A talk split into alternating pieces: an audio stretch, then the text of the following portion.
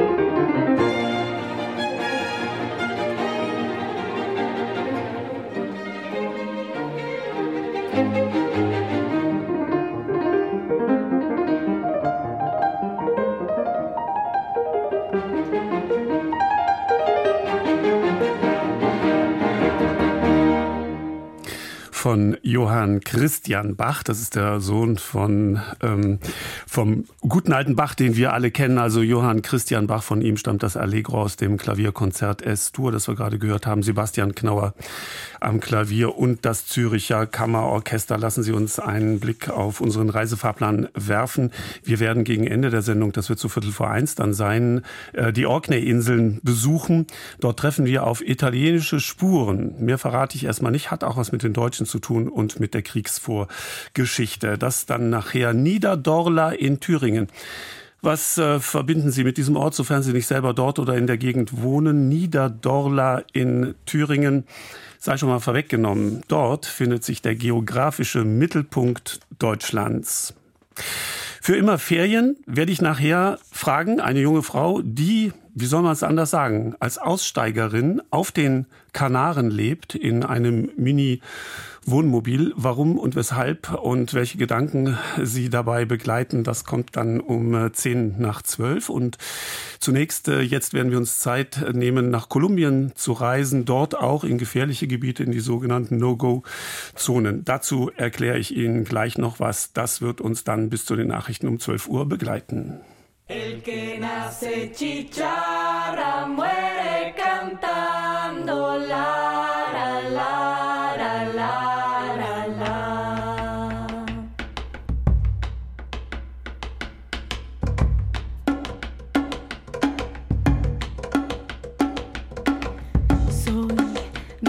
que huele a beso, beso que recorre el viento, viento que lleva mi voz.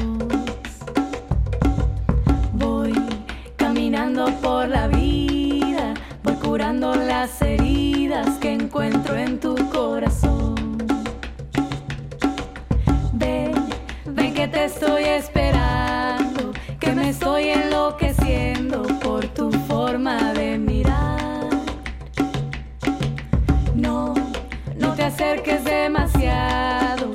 tengo algunos secretos que no te pienso contar.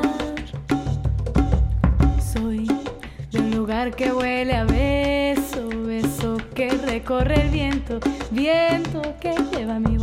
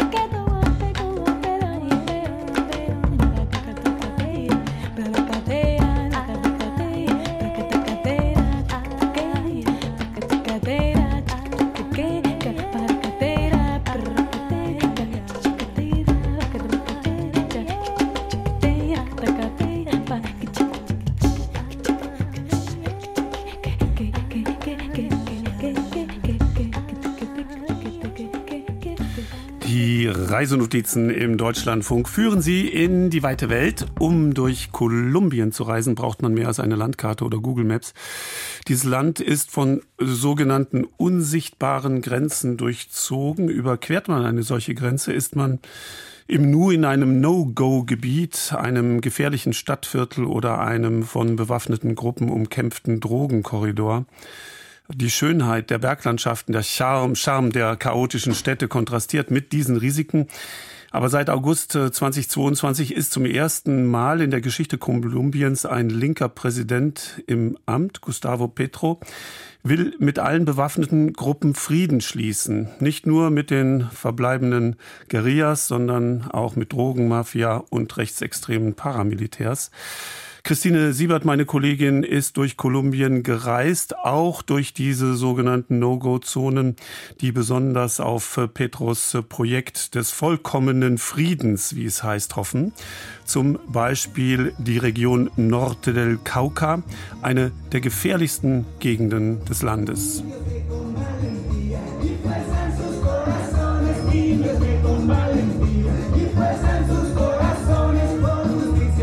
Auf einem idyllischen grünen Hügel haben sich ein paar tausend Indigene des Nasa-Volkes zusammengefunden. Sie singen die Hymne der Guardia Indigena, die Hymne ihrer Schutztruppe. Sie singen von ihrer Kraft, vom Mut, mit dem sie ihre Ideale verteidigen, Gerechtigkeit, eine Welt, in der es sich leben lässt.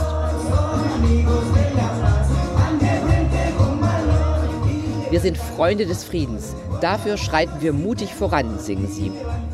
Die Sonne brennt heiß auf das Versammlungszelt, aber die Anwesenden scheinen voller Energie. Enthusiastisch schwenken sie Stöcke mit bunten Bändern und grün-rote Fahnen. Grün für die Hoffnung, für die Erde, rot für vergossenes Blut. Einige tragen die blauen, ärmellosen Westen der Guardia Indígena. Ansonsten sind sie westlich gekleidet, mit Jeans und T-Shirts. Vorne ist eine Bühne aufgebaut. Darüber hängt ein großes Transparent. Politische und kulturelle Minga steht darauf. Minga sprich Zusammenkunft, Zusammenarbeit, Kundgebung. Die Indigenen haben heute auch andere Bewohner des Gebiets eingeladen. In der Menge sind Afrokolumbianer, Kleinbauern, ehemalige FARC-Guerilleros, die 2016 mit der damaligen Regierung einen Friedensvertrag abgeschlossen haben. Alle haben sie ein und dasselbe Ziel, sagt die Rednerin, die jetzt auf der Bühne steht. Auch sie trägt Jeans und ein Halstuch in den Naserfarben grün und rot. Wir alle wehren uns gegen die systematische und allgegenwärtige Gewalt. Wir wehren uns gegen das vorherrschende Wirtschaftsmodell. Wir haben nicht nur das individuelle Recht zu existieren, wir haben ein Recht darauf, in Harmonie mit der Mutter Erde zu leben. Unsere Pflicht ist, die Erde zu respektieren, zu schützen, sie zu befreien, zu pflegen und zu bebauen. Eigentlich sind wir hier in einem Reservat des Nasa-Volkes. Hier im Norte del Cauca lebt der Großteil der insgesamt 240.000 Nasa-Indigenen. Aber um die für die Indigenen so wichtige Harmonie mit der Mutter Erde ist es schlecht bestellt. Die Gegend ist ein Drogenkorridor. Mehrere bewaffnete Gruppen streiten sich um die Gebietskontrolle. Drogenmafias, rechtsextreme Paramilitärs, die linke Guerilla ELN und Dissidenten der FARC, also Guerilleros, die mit dem Friedensvertrag von 2016 nicht einverstanden waren oder aber erneut zu den Waffen gegriffen haben. Die Verhältnisse sind wirr und ungewiss. Eine komplexe Situation, so nennt man das hier. Auf der Bühne spielt nun eine indigene Musikgruppe. Mit dem Rhythmus der Trommeln steigert sich auch die Erregung im Publikum. Ein ganz besonderer Gast hat sich auf dieser Minga angekündigt, der Präsident Gustavo Petro höchstpersönlich. Der Redner auf der Bühne bittet um noch ein wenig Geduld bis zur Ankunft des Präsidenten. Der selig erwartete Staatschef scheint sich schon durch die Menge zu drängen. Aber es ist nur ein Petrokopf aus Pappmaché mit großer Brille und versonnenem Lächeln.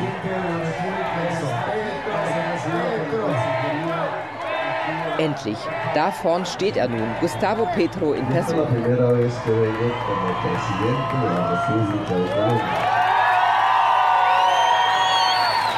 Petro holt weit aus, um den Versammelten zu erklären, was er vorhat mit Kolumbien.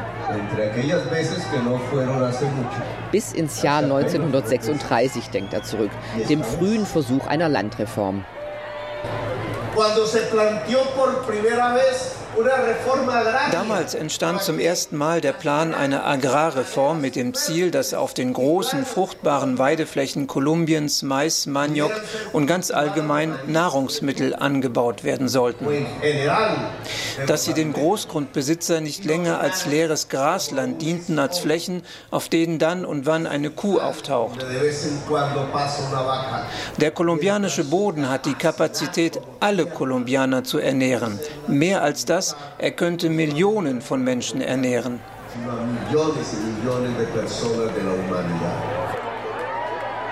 Nahrungsmittelsouveränität, sein Land beackern können. Was die Indigenen heute fordern, war schon damals der Knackpunkt. Aber dieses frühe Projekt einer Agrarreform ist nie umgesetzt worden. ¿Y qué pasó con esas reformas? Was geschah mit diesen Reformen und mit jenen, die sie ins Leben rufen wollten? Mit den Menschen, die auf die Straße gingen, um für diese Revolution zu kämpfen?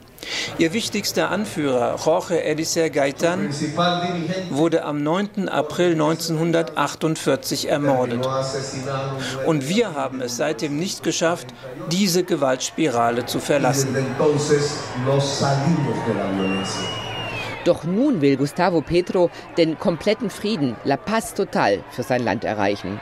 Er will nun endlich dieses Land gerecht verteilen, um das sich so viele reißen, weil es strategisch für den Drogenhandel ist, weil es sich für Coca-Anbau und Agrobusiness eignet, weil es Bodenschätze birgt, weil es Macht bedeutet. Er will sich mit den bewaffneten Gruppen an einen Tisch setzen, um den Frieden zu verhandeln. Wir müssen uns beeilen, um den Frieden zu erreichen. Zu den Bewaffneten müssen wir sagen, es ist nun Zeit, die Waffen niederzulegen. Es ist Zeit, sich an einem Projekt zu beteiligen, das weitaus interessanter ist als der Drogenhandel.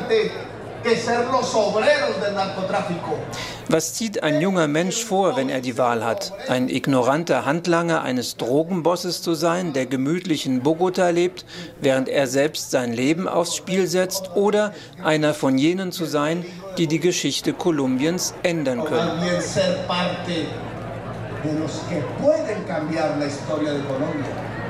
Fast eine Dreiviertelstunde lang spricht der Präsident. Die Anwesenden recken ihre Smartphones hoch und filmen alles mit.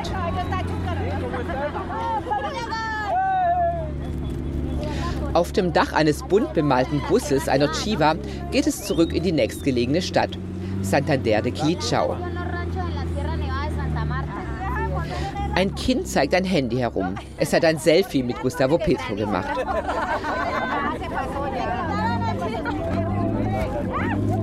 Wolken ziehen auf, erste Tropfen fallen.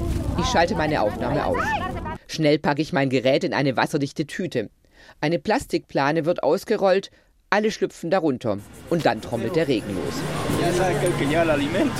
Am nächsten Tag bin ich schon morgens um sechs mit der Schutztruppe der NASA, der Guardia Indígena, verabredet. Treffpunkt der Parkplatz vor dem Gebäude der indigenen Organisation Consejo Regional Indígena del Cauca, kurz KRIG in Santander de Quilichao. Ich werde an einem Recorrido teilnehmen, an einer Art Wanderung durch das Gebiet. Es geht darum, Präsenz zu zeigen, eventuelle Probleme zu melden. Zu verdeutlichen, das ist das Gebiet der NASA-Indigenen. Bewaffnete Gruppen haben hier eigentlich nichts zu suchen. Statt bunter Chivas stehen nun kugelsichere Geländewagen bereit. Die Mitglieder dieser freiwilligen Schutztruppe treffen nach und nach ein. Am Ende stehen mehrere Dutzend plaudernd beieinander. Sie tragen kurzärmelige blaue Jacken und haben auch wieder diese Stäbe mit bunten Bändern.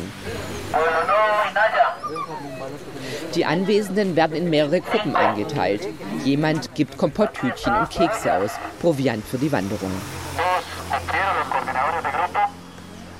Der Koordinator der Schutztruppe, Juan Manuel Camacho Diaz, erinnert an ein paar Verhaltensregeln.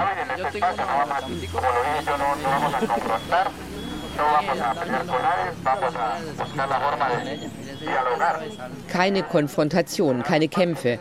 Wir suchen den Dialog, sagt er.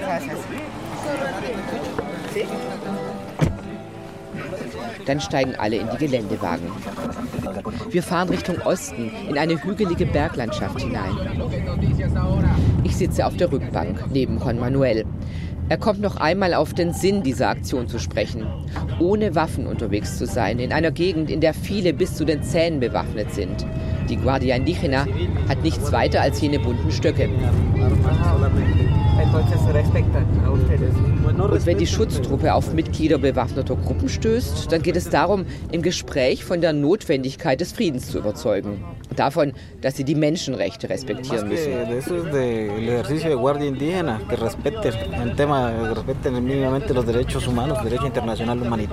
Aha. ¿Y qué dicen? ¿Qué contestan?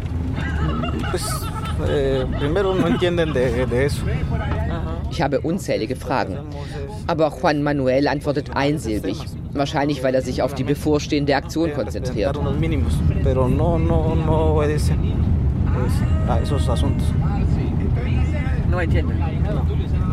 Was, wenn die Gesprächspartner mit den Menschenrechten nichts am Hut haben, frage ich. Das kann durchaus passieren, sagt er. Kann auch schon mal sein, dass diese Leute gar nicht dialogieren wollen. Und dann? Dann kann es vorkommen, dass sie ihre Waffen zücken. Und dann sagen wir erstmal gar nichts mehr.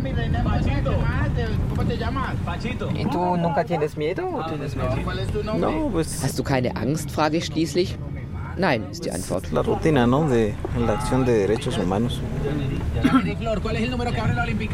Juan Manuel spricht von Routine. Menschenrechte verteidigen, dafür sein Leben riskieren. Eine Routine. Jedenfalls habe ich jetzt Angst.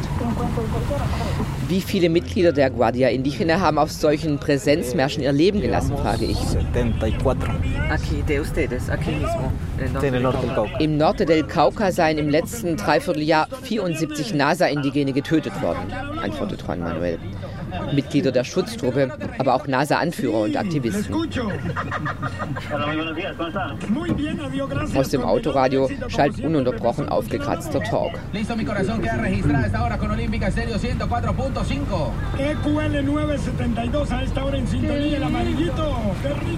Juan Manuel blickt vor sich hin. Dann schaut er mich an und sagt, ich soll aber mein Aufnahmegerät einpacken, wenn wir nachher loswandern, um nicht so aufzufallen, falls wir auf bewaffnete Gruppen stoßen. Dabei fällt natürlich alles an mir auf, schon meine kein bisschen schwarzen Haare. Ist das okay für dich, ein paar Stunden zu wandern? fragt er, als wir am Startpunkt ankommen. Ich steige aus und sehe mich um. Manche der Schutztruppenmitglieder sind alt, andere dick. So wild wird das nicht werden. Und wandern bin ich allemal gewohnt. Überhaupt kein Problem, sage ich. Brav stecke ich mein Aufnahmegerät in meine Bauchtasche. Ich habe vorher auf Aufnahme gedrückt, aber die Töne sind kaum zu gebrauchen. Es geht los. Aber wie? Die Guardia Indigena wandert nicht, sie rennt. Auch die Alten, auch die Dicken. Hügel rauf, Hügel runter. Es ist steil und heiß. Ich muss zusehen, dass ich mitkomme, dass ich nicht allein hier zurückbleibe. An einem Abhang ein paar Häuser, in denen NASA-Familien wohnen.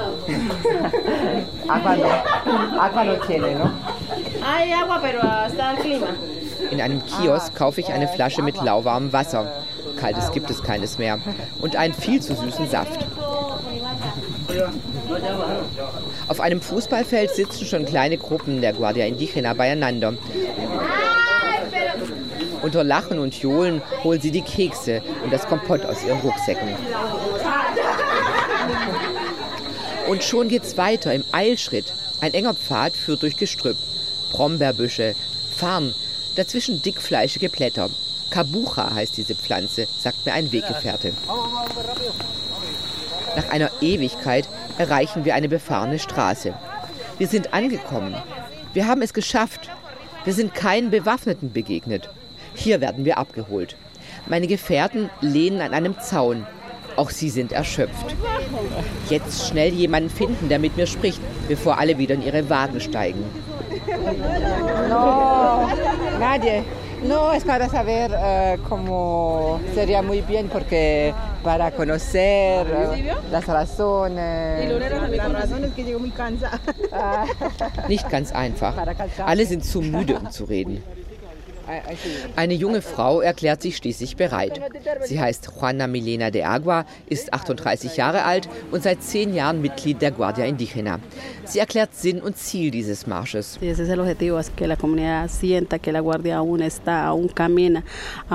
Unsere Gemeinschaft soll spüren, dass wir sie beschützen. Wir haben immer wieder Mitglieder der Schutztruppe verloren. Weil sie unser Gebiet verteidigt haben, sind sie ermordet worden. Doch wir marschieren weiter. Wir beschützen weiter unsere Leute. Es ist hart, wenn Kameraden umgebracht werden. Das sind Tage des Schmerzes. Aber wir machen mit umso mehr Kraft weiter. Um die Toten zu ehren, setzen wir unsere Märsche durch dieses Gebiet fort. Unsere Fahrer treffen ein. Wir verteilen uns wieder auf die Geländewagen und fahren zu einem nahegelegenen Bauernhof.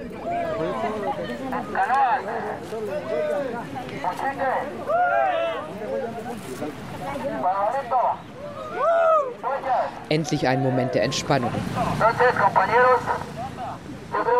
Danksagung übers Megafon. Ein Eintopf wird ausgeteilt. Jeder bekommt eine Blechschale mit roten Bohnen, Reis und Kochbananen.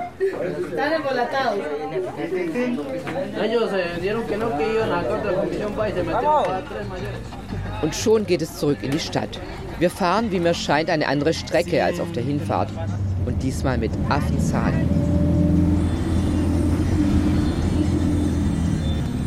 Wie ein Besessener rast unser Fahrer über kurvige Straßen, eigentlich mit Tempolimit 30. An Stellen gänzlich ohne Sicht auf die Gegenspur unternimmt er halsbrecherische Überholmanöver. Wie versteinert sitze ich auf der Rückbank. Endlich Santander de Quilichao. Der Geländewagen rollt nun im Rhythmus der Kleinstadt voran. Auf meinem Gesicht ist wohl noch der Schreck zu lesen, denn Juan Manuel sagt, dass wir auf dieser Strecke keine Wahl hatten. Wir mussten so schnell fahren, andernfalls hätten wir es riskiert, von bewaffneten Gruppen aufgehalten zu werden.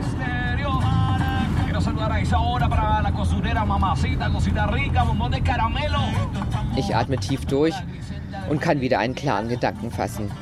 Da hat Gustavo Petro ja einiges vor, sage ich mir, mit seinem Projekt des vollkommenen Friedens.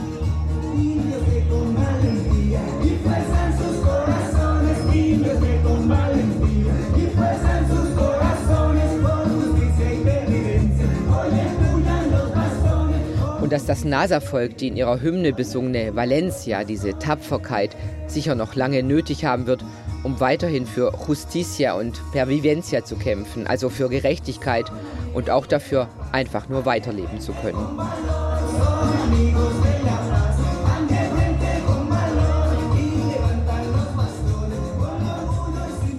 Christine Siebert heißt meine Kollegin, die uns aus und über Kolumbien berichtete.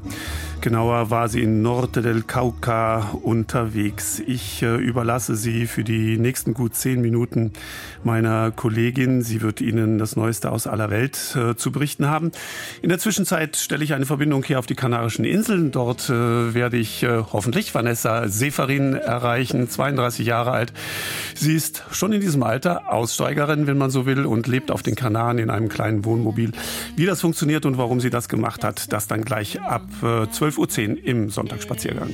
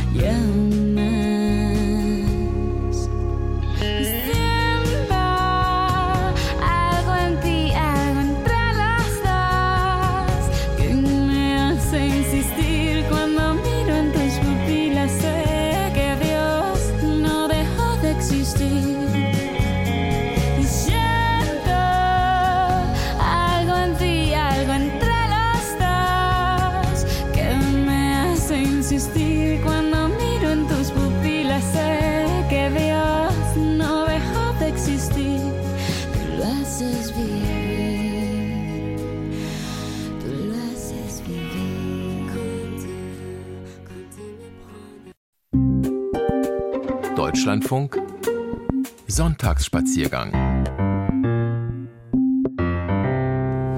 mit dem zweiten Teil unserer Reisenotizen aus Deutschland und der Welt. Andrea Stopp weiterhin am Mikrofon. Musik ist mein Mittel, um in den Dialog mit anderen zu treten.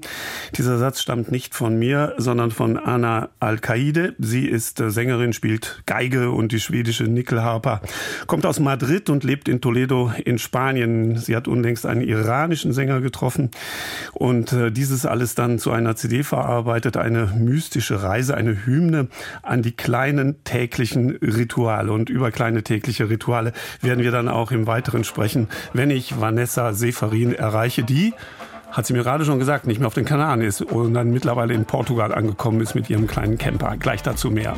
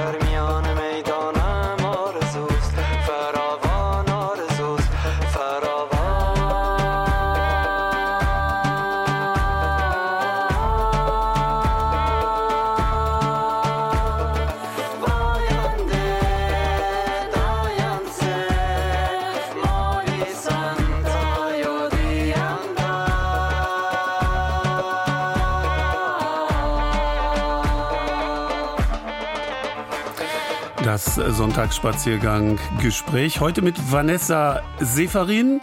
Und ehe wir erklären, warum, weshalb und was sie uns Interessantes zu erzählen hat. Vanessa Seferin, wo stehen Sie? Was sehen Sie? Hm, wie atmen Sie? Was macht die Luft? Hallo äh, zusammen, schön, dass ich hier sein darf. Ähm, ja, ich sitze gerade in meinem kleinen Minicamper und schaue tatsächlich aufs Meer. Ich bin gerade in Albufeira in äh, Portugal und äh, ja, ich sehe gerade, wie ein Schiff hier äh, an mir vorbeifährt auf dem Meer und ein paar Menschen hier äh, mit ihren Familien die Sonnenschirme auspacken. Die sind wahrscheinlich nötig, weil wir hier in Deutschland hören, dass es dort unten in dieser Ecke schon extrem heiß ist. Ja, wobei ich bin in Huelva wach geworden und auch ähm, meine Oma hat mich gewarnt und gesagt, Vanessa, es ist so heiß dort und ich wurde wach und es hat geregnet tatsächlich. Also ganz so schlimm äh, ist es nicht. Es ist schon warm, aber es ist jetzt noch nicht, äh, wie gesagt, ich wurde mit Regen geweckt. Ja, ja. Also wir haben hier in Deutschland auch plus minus ähm, die Freude, den Mai dann morgen zu begrüßen mit halbwegs ähm, angenehmem Frühlingswetter. Vanessa Seferin, ich schicke mal voraus, Sie sind äh, 32 äh, Jahre alt. Eigentlich dachte ich, äh, Sie auf den Kanaren zu erreichen, denn das hatte meine Aufmerksamkeit geweckt. Eine junge Frau, die in Partnerschaft mit Ingo, und Ingo ist nicht ihr Partner, sondern ist ihr Auto, auf den Kanaren lebt. Erzählen Sie mal ein bisschen, wie es gekommen ist, dass Sie auf die Kanaren, ähm, tja, ausgewandert kann man ja nicht ganz sagen, sind. Ähm, ja, das fing tatsächlich alles an zur Corona-Zeit. Ähm, und es gab nicht viele Reiseoptionen zu der Zeit, außer die Kanaren und ein Geburtstag von einem Freund. Und ursprünglich hatte ich die Tasche gepackt für eine Woche und bin dann äh, sechs Monate mit Handgepäck in, auf den Kanarischen Inseln geblieben.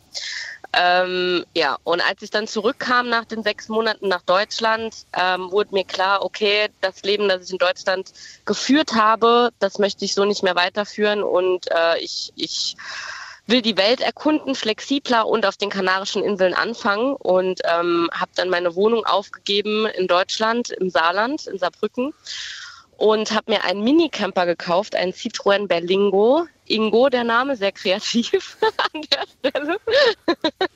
und ähm, genau, und bin dann mit mhm. dem los auf die Kanarischen Inseln und da war ich jetzt auch anderthalb Jahre. Mhm. Ähm, anderthalb Jahre auf den Kanarischen Inseln. Jetzt, wenn Sie sagen, Sie sind in Saarbrücken geboren, Sie haben studiert, BWL, Sie haben neun Jahre einen guten Job gehabt, waren dann zwei Jahre in der Selbstständigkeit. Was hat den Ausschlag gegeben, dass Sie gesagt haben, nein, das ist nicht das Leben, das ich führen möchte? Naja, ich war schon immer so ähm, auf der Suche nach meiner eigenen Wahrheit, denn das Leben, das wir führen, äh, ist ja per se nicht unbedingt ausgesucht, sondern wir werden halt irgendwo reingeboren, übernehmen gewisse Dinge von den Menschen, die uns das beibringen und die um uns rum sind. Und für mich war halt schon immer, ich war, habe schon immer viel Fragen gestellt. Also mir ging es halt irgendwann darum, wirklich herauszufinden, was will denn ich von all dem, was ich hier so tue. Und es kam mir halt irgendwann so vor, als würde dieses Leben, was ich gelebt habe, was nicht unbedingt schlecht war, ähm, als ob ich das irgendwie aufdiktiert führen würde. Also als wäre das nicht frei gewählt von mir.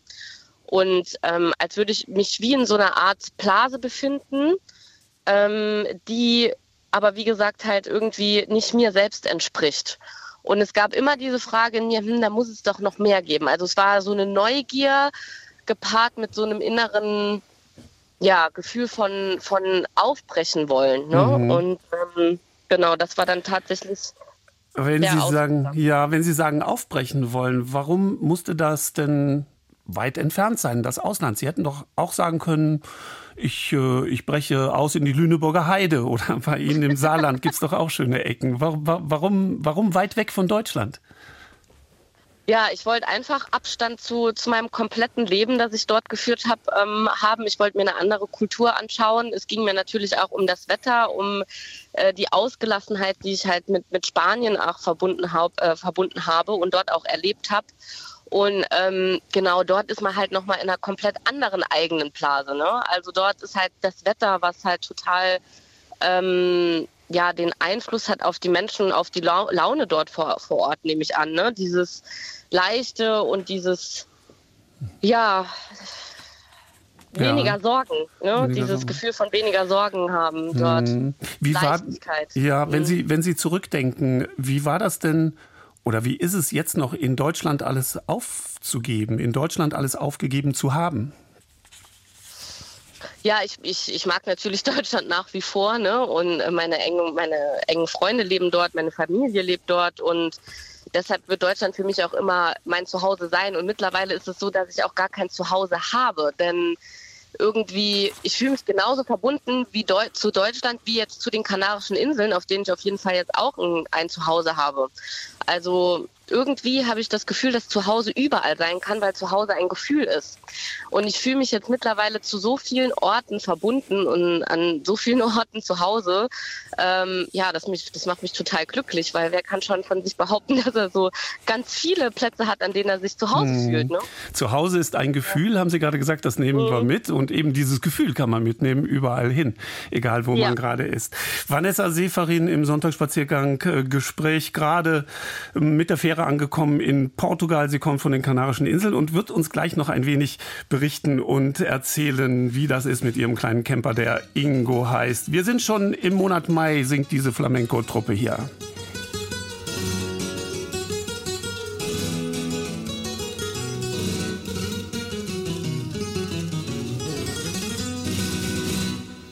Ya estamos en el mes de mayo.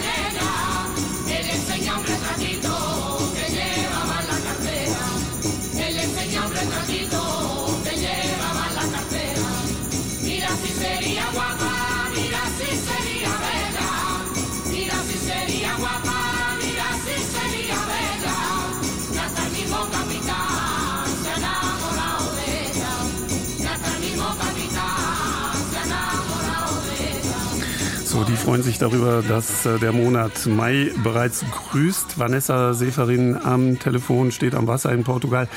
Äh, wir müssen über Ihr Auto reden. Ingo heißt das, haben Sie gerade schon äh, gesagt. Wie sieht denn das aus? Das, das ist ja ein kleines Ding, das ist ja kein, kein großer Camper. Da ist doch kaum Platz für das Nötigste. Ja, genau. Also es ist wirklich sehr, ähm, ja, klein.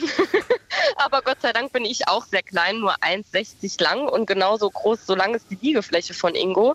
Ähm, aber das Auto, also ich, es ist super, super toll ausgebaut, super durchdacht. Äh, und dadurch, ich habe hier meinen Strom ähm, durch Solar, durch mein Solardach ich habe äh, einen Wassertank, ich habe ähm, einen Wasserhahn, ich kann das Ganze umfunktionieren zu einem Büro, ähm, ich kann mir hier kochen, ich habe meinen Gaskocher dabei, ich kann draußen anbauen. Also es ist wirklich klein, aber total gut durchdacht. Und äh, kürzlich hat mich auch ein, äh, eine YouTuberin interviewt, die das Auto sehen wollte. Und mittlerweile hat dieses Video eine Million Aufrufe.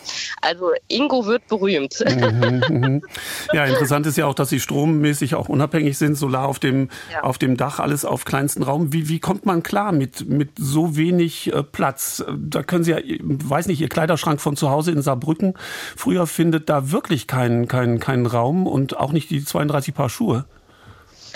Nee, also ich habe mich schon extrem reduzieren müssen, äh, das ist klar. Und immer wenn hier auch was dazukommt, muss irgendein anderer Gegenstand dafür rausfliegen, weil anders äh, funktioniert das hier nicht. Ähm, aber es befreit, weil irgendwann besitzt ähm, der Besitz dich.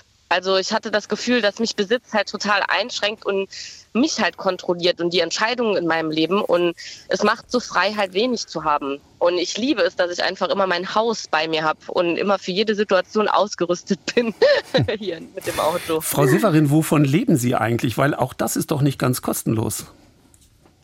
Nein, ganz kostenlos ist das nicht. Also ich lebe momentan noch von Ersparnissen. Ich war lange Zeit selbstständig, also zweieinhalb Jahre und konnte mir da ein bisschen was auf die Seite legen und habe mittlerweile aber auch ähm, ein paar Kreativprojekte angefangen. Ähm, ich habe ein Buch geschrieben, in dem ich äh, meine Tagebücher der letzten vier Jahre äh, teile, meine Gedanken aus diesen Tagebüchern.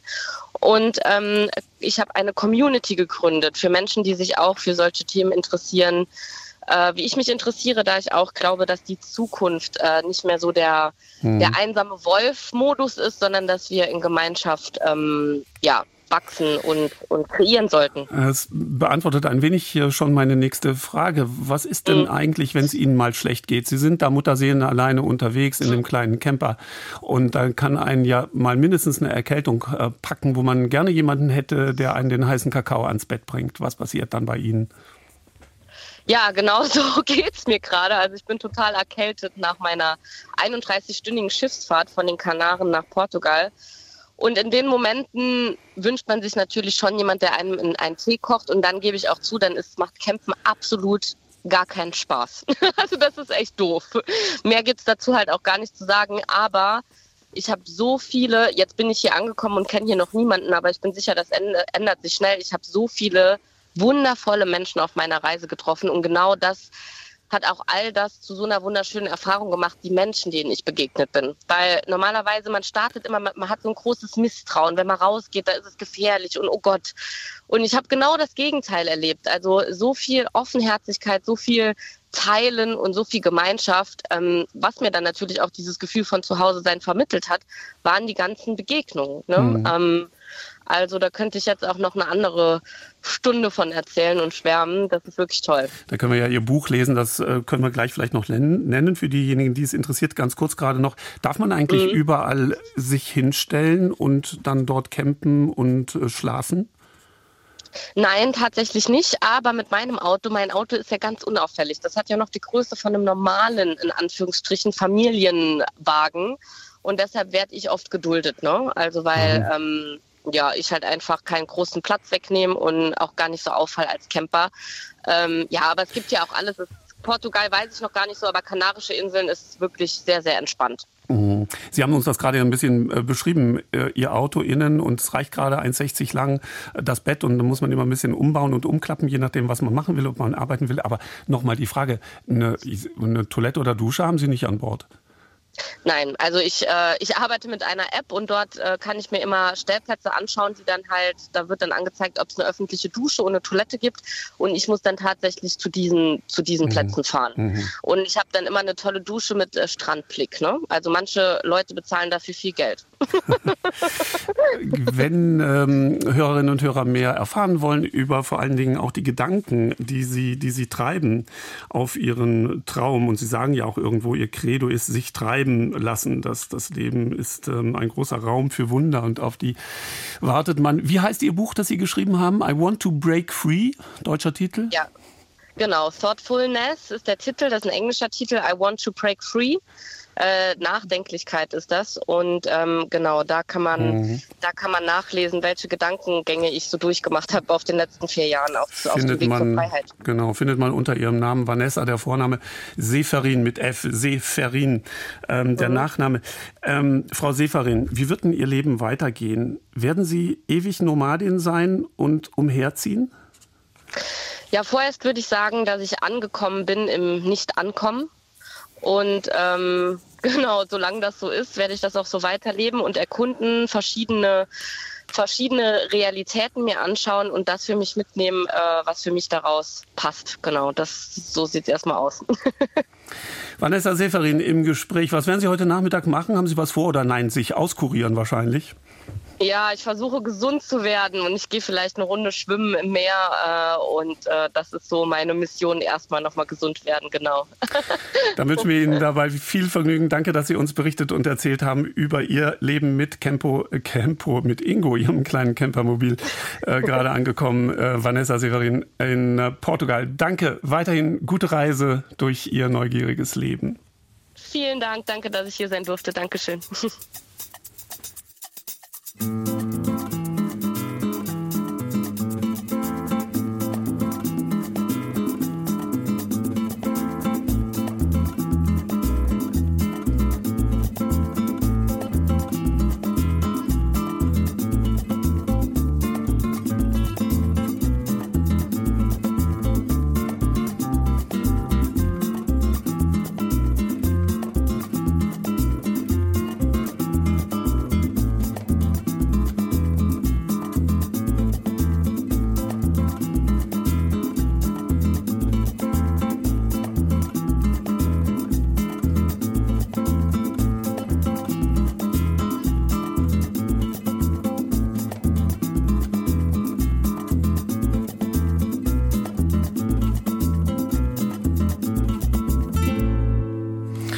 Viele Menschen, das sage ich öfters an dieser Stelle, verreisen, um Sehenswürdigkeiten zu besichtigen. Alle Sehenswürdigkeiten haben was Wichtiges gemeinsam. Man kann sie sehen.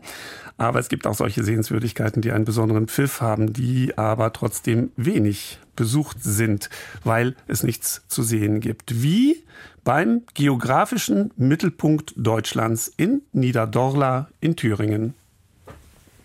Auch Dinge, die man nicht sehen kann, können begeistern.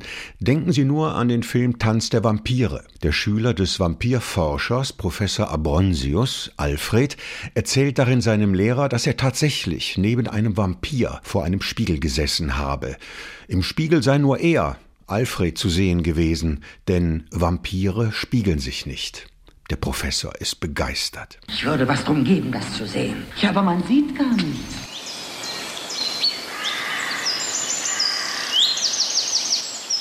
Im Westen Thüringens, an der Grenze zu Hessen, liegt der Nationalpark Hainich mit seinen sagenhaften Buchenwäldern.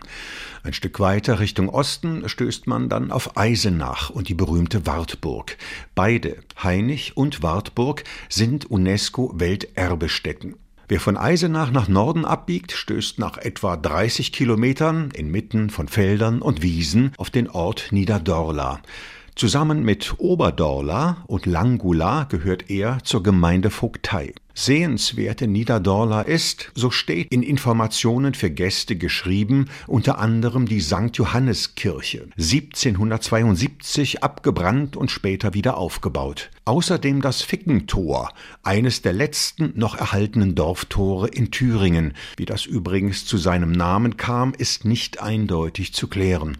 Und dann ist dann noch der Dorfanger, auf dem die Niederdorla jedes Jahr ihre Feste feiern alles ganz schön. Für die Aufnahme als UNESCO-Welterbestätte reicht es allerdings nicht. Dafür hat Niederdorla etwas ganz anderes zu bieten.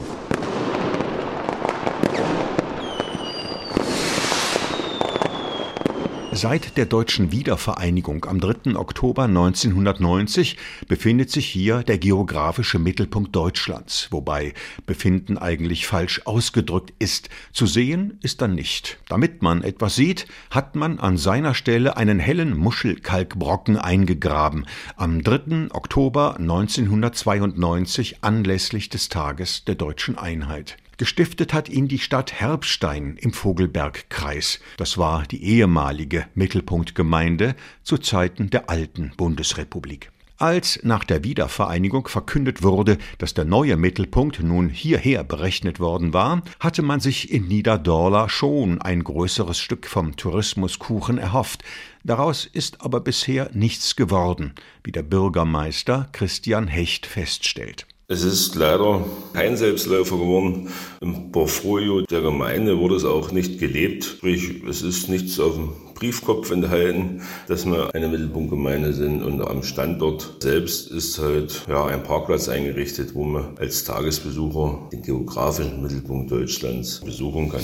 Die Besucher kommen allerdings, wenn, wegen etwas anderem nach Niederdorla. Es ist so, der 1990 neu vermessene Mittelpunkt befindet sich eigentlich ungefähr 120 Meter vom Gedenkstein entfernt.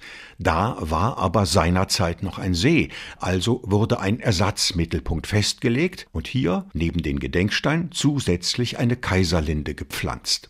Dieser besagte Teich war ursprünglich mal zum Torfstechen benutzt worden, später dann als Kiesgrube.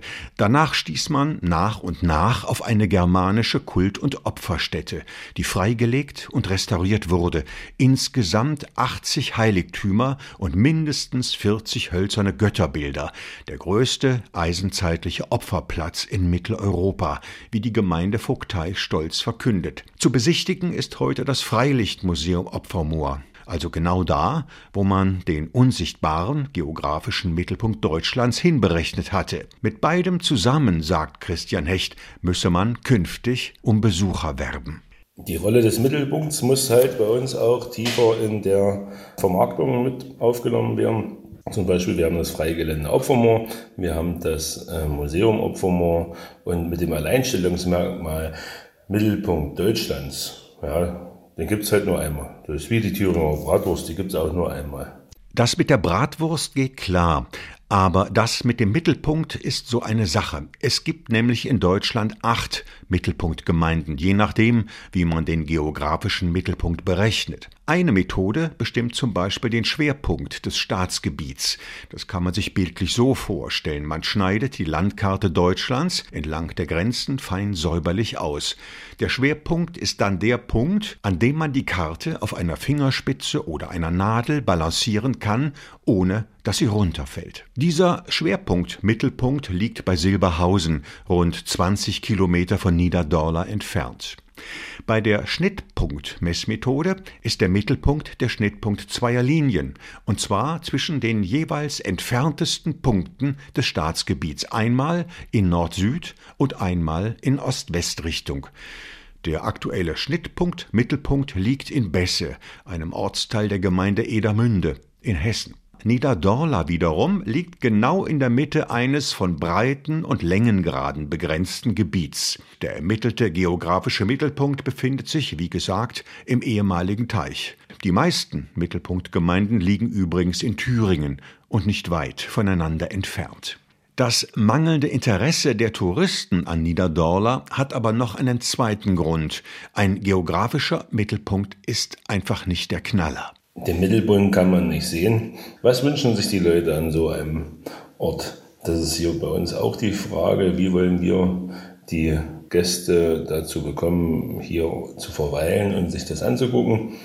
Wir gehen auf die Zugspitze oder klettern auf die Zugspitze und was erlebt man da auf dem höchsten Berg Deutschlands? Man steht auf dem höchsten Berg Deutschlands und bei uns steht man am Mittelpunkt Deutschlands. Dass der geografische Mittelpunkt kein Touristenmagnet ist, die Erfahrung hat auch Bernhard Ziegler gemacht. Er ist Bürgermeister der Gemeinde Herbstein ab Vogelsberg, in der der Mittelpunkt vor der Wiedervereinigung war. Dort lag er glücklicherweise an einem bekannten Wanderweg, so dass der Mittelpunkt von vielen Besuchern sozusagen mitgenommen wurde. Ja, man könne natürlich schon beeindruckt sein von der Tatsache, dass man genau hier jetzt stehe, mitten in Deutschland, sagt Bürgermeister Ziegler. Das falle aber vor allem jüngeren Besuchern zunehmend schwer, die mit Auto und Navi anreisen. Die wüssten oft eigentlich gar nicht mehr, in welcher Gegend und wo genau da sie eigentlich sind.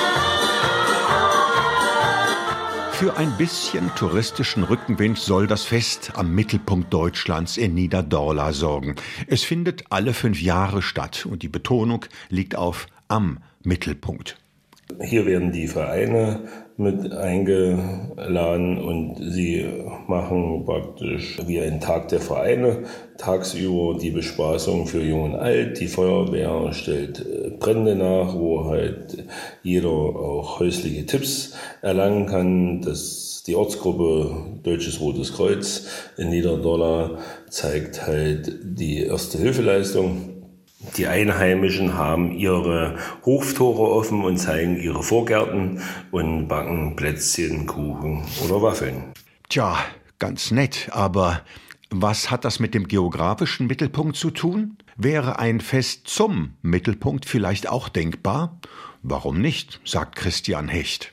Hier wäre der alte Mittelpunkt der Bundesrepublik Deutschland in den alten Grenzen zu sehen oder auch der Mittelpunkt der DDR.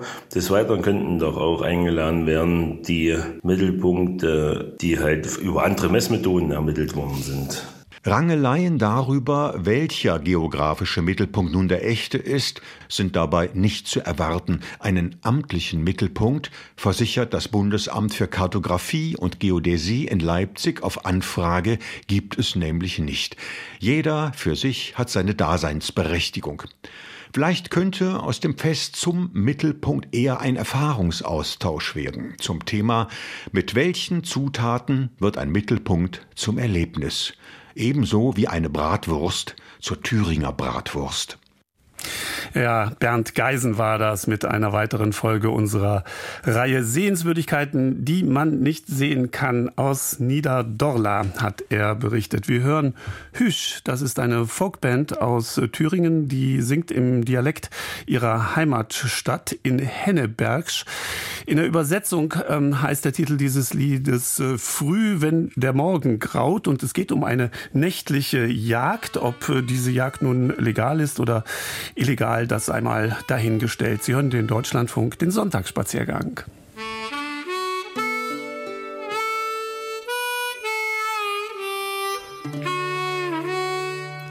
Früh an der Morgen graut, mir kein eins gelaut, schnür ich meinen Rucksack zu, in aller Ruhe.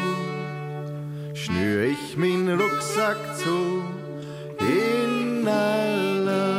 Ruhe. Stech mich denn ganz sacht, damit kein Mensch erwacht, zur Hintertür hinaus, verlass das Haus.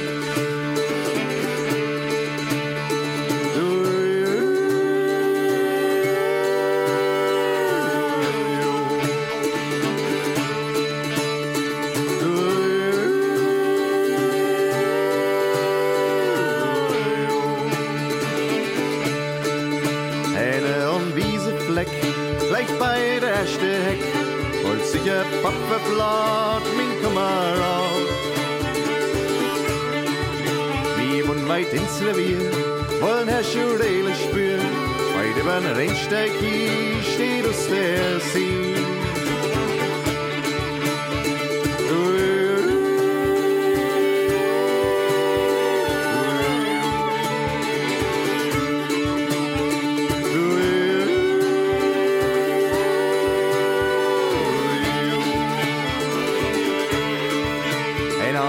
Kammerbachswand, da der Hirsch sind stand, so und die 16 wer euch's erkennt.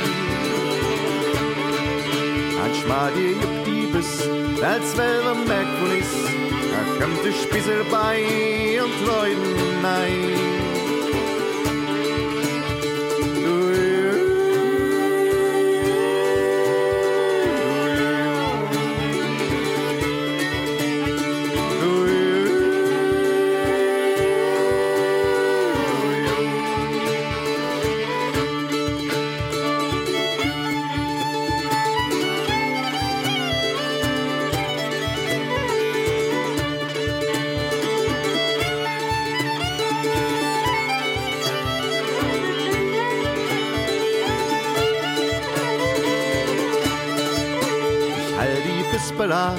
Und platzen Eis aufs Blatt. Er an die Wand hinein, ich kenne drei. Kommt er aber dabei, geht's wieder drüber nein. Wir stimmen in Jodero.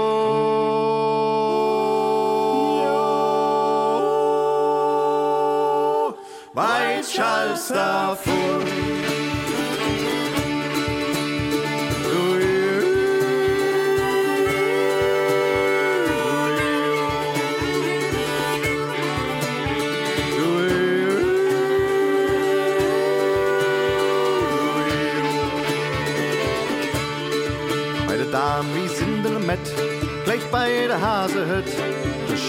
Böckle dort hat auf mich gewollt. Mit Nagel aus dem Tisch, da woll ich näher Büsch, auf immer Stunde geht.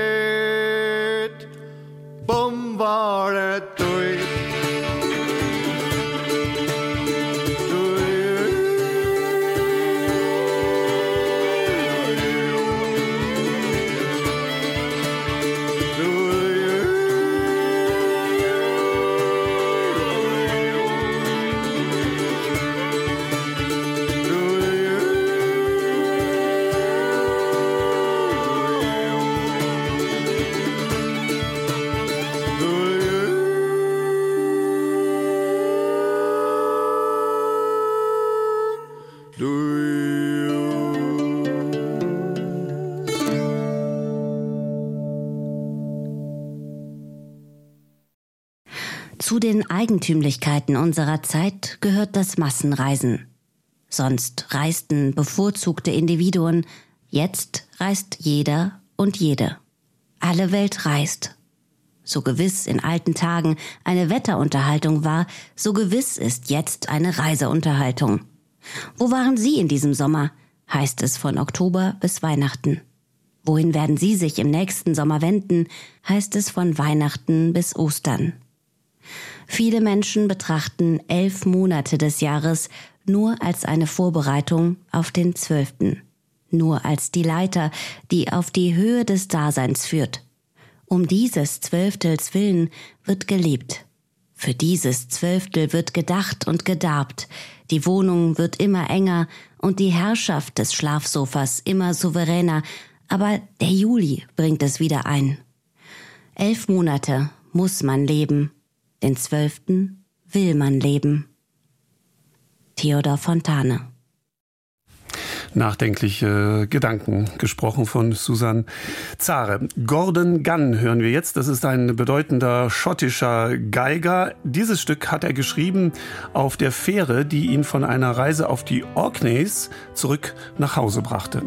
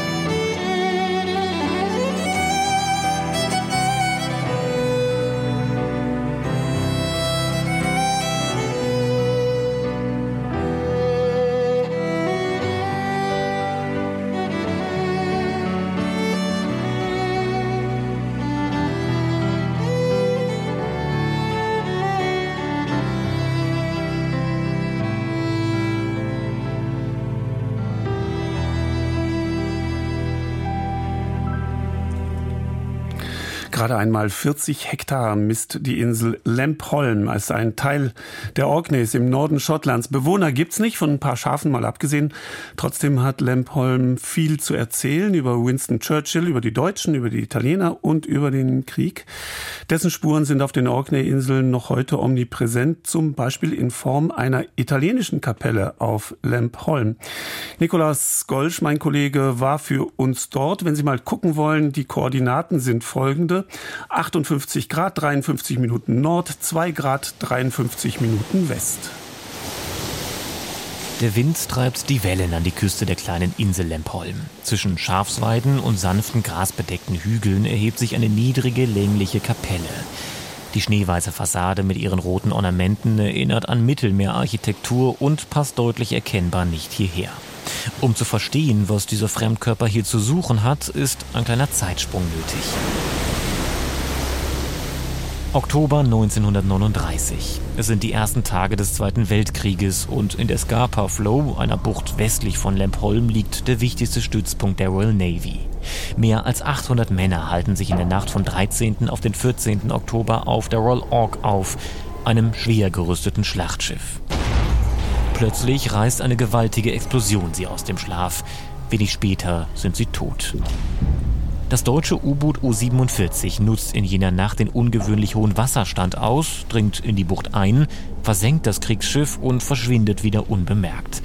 Ein großer Erfolg für die Deutschen, ein bitterer Verlust für die Briten, aus dem Konsequenzen folgen sollten. Because of this tragedy, the sinking of this big battleship, Wegen dieser Tragödie kam Winston Churchill, der zu der Zeit noch kein Premierminister war, sondern Marineminister, auf die Orkneys, um zu sehen, was man tun konnte, um die Scapa Flow sicherer zu machen. Er sagte, ihr müsst Barrieren zwischen den Inseln bauen, die nur noch einen Eingang zur Bucht zulassen, der dann schwer bewacht wird. And that would be guarded by boom defense nets. John Muir lebt seit Kindheitstagen auf den Orkneys im kleinen Dorf St. Mary's. Er ist so etwas wie das wandelnde Gedächtnis der Inseln. Churchill said this had to be done. Churchill hat es angeordnet. Aber alle Leute auf den Orkneys waren der Meinung, dass das gar nicht machbar ist. Das Wasser ist tief und der Tidenhub zu extrem. Es gab auch kaum Männer, weil alle im Krieg waren. Aber zur selben Zeit wurde eine große Anzahl italienischer Soldaten in Nordafrika festgenommen und die britischen Behörden wussten nicht, was sie mit ihnen machen sollten. Also haben sie sie auf die Orkneys gebracht, 1100 Männer. Und sie kamen hier als Kriegsgefangene her, haben Steine abgebrochen und die Barrieren gebaut. And they came here to work in the stone quarries, breaking up stone, and help to build the barriers.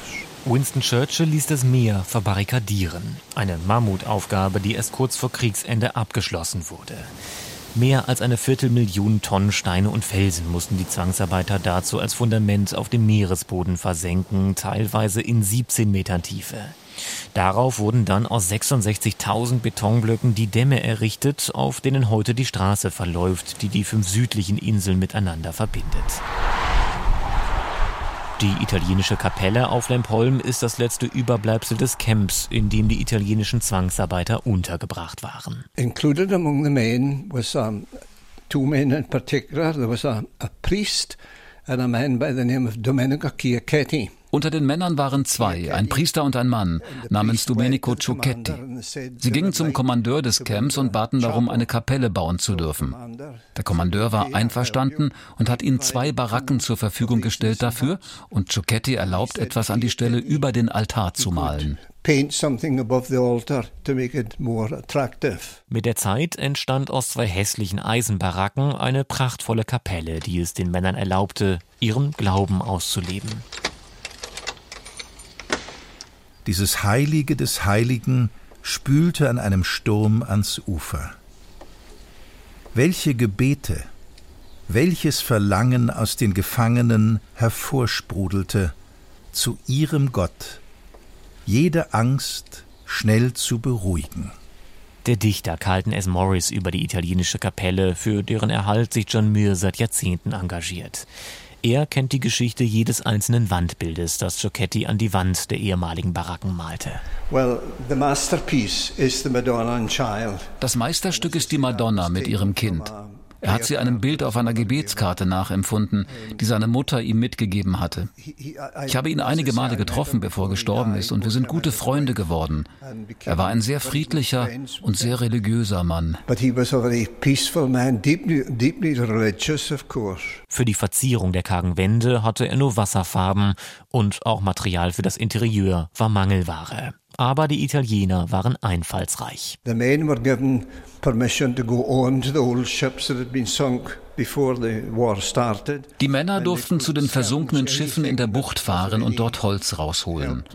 Der Boden der Kapelle wurde aus den Toilettenräumen der Schiffe genommen und hier wurden Stahlrohre verwendet, um daraus die Kerzenleuchter zu machen. Twisted up together to make, to make the candelabra. Noch heute finden in der Kapelle Gottesdienste statt. Katholische versteht sich, auch das eine Besonderheit im protestantischen Schottland. Mittlerweile ist das Gebäude nach umfangreichen Renovierungsarbeiten wieder für Touristen geöffnet. Ein Kleinod italienischer Kirchenkunst mitten auf Lampholm, zwischen Schafen, Wellen und Wind, das es nur gibt wegen eines deutschen U-Bootes.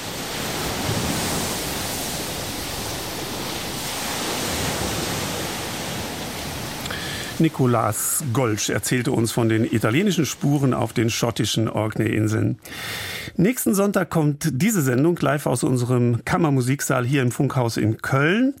Reisenotizen mit Musik der verschiedensten Art. Ein Shantychor wird dabei sein, ein Quartett aus der Ukraine, das Bandoneon, die westafrikanische Chora, die Harfe und die portugiesische Gitarre. All dies eingebettet in Gespräche auf der Bühne und all dies zum Zuhören. Wenn Sie Lust und Zeit haben, können Sie diesmal aber auch zuschauen, indem Sie schlicht und einfach kommen am kommenden Sonntag hier in den Kammermusiksaal im Deutschlandfunk.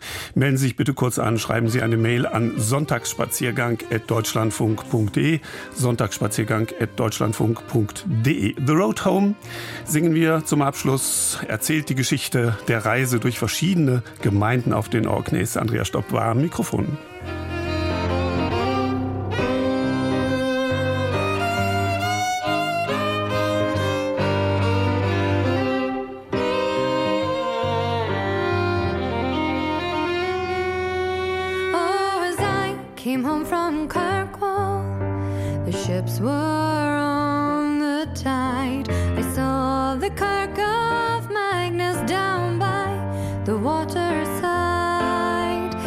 Blessed brave Saint Magnus who bowed his head and died. His shining life was shorn away, his kirk endureth to this day. Oh, as I came home from Kirkwall, the ships were on the tide.